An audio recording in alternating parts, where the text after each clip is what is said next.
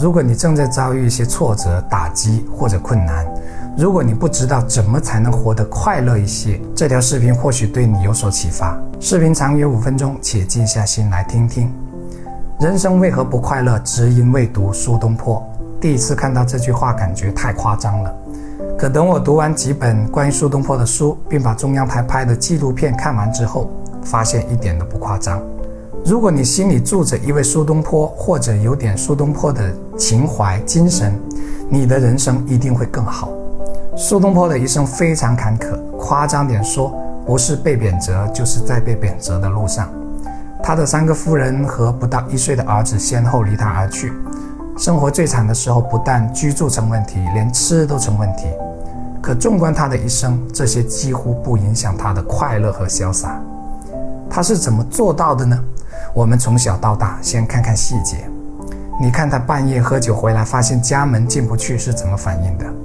他说：“家童鼻息已雷鸣，敲门都不应，倚杖听江声。”有一天在路上下雨了，苏东坡被淋成了落汤鸡，人们都在着急地往前奔跑，而他的反应是。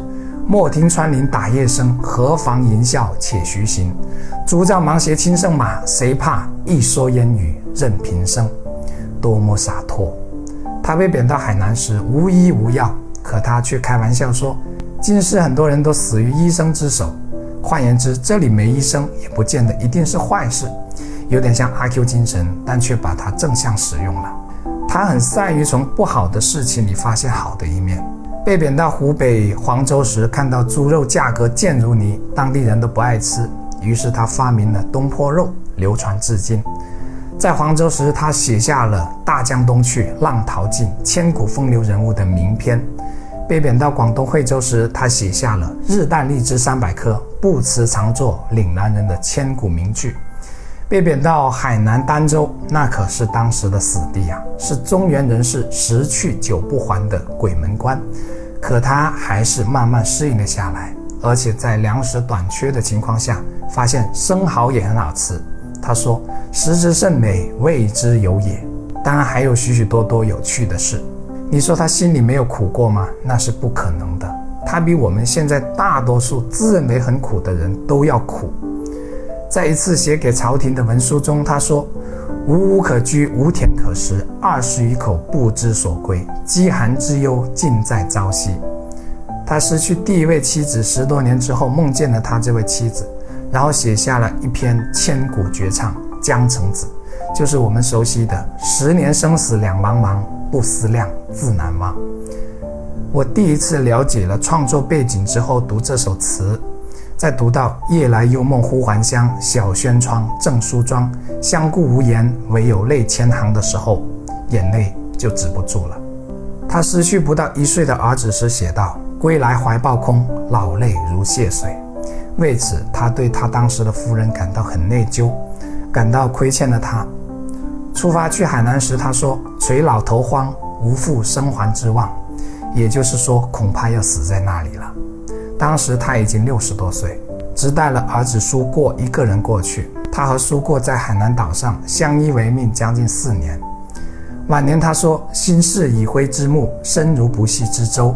问汝平生功业，黄州、惠州、儋州，多么苍凉。”其实他漂泊的地方远不止这三个，他是被人诬陷成这样的。可他面临身不由己的遭遇时，却很懂得和这些遭遇和谐共处，而非怨天尤人或者自怨自艾。因为他知道自己无力改变，他在人生的巨大打击面前，仍能从生活的细微处发现快乐，发现事物美好的一面，并对生活重拾信心。而有些诗人被贬之后，却一直郁郁寡欢，真是寂寂江山摇落处，怜君何事到天涯。可苏东坡才是真正被贬到天涯海角的人呐，他也是历史上被贬时间最长、被贬路程最远的一位诗人。但他的伟大恰恰离不开他人生的坎坷。所以，相同的遭遇，不同的反应，决定了不同的人生。如果你正在受苦受难，不妨记住，困难、打击、挫折都是我们成长的资粮。这些资粮虽然不能让我们成为像苏东坡这样的伟大人物，但却可以让我们变得比以前更强、更好。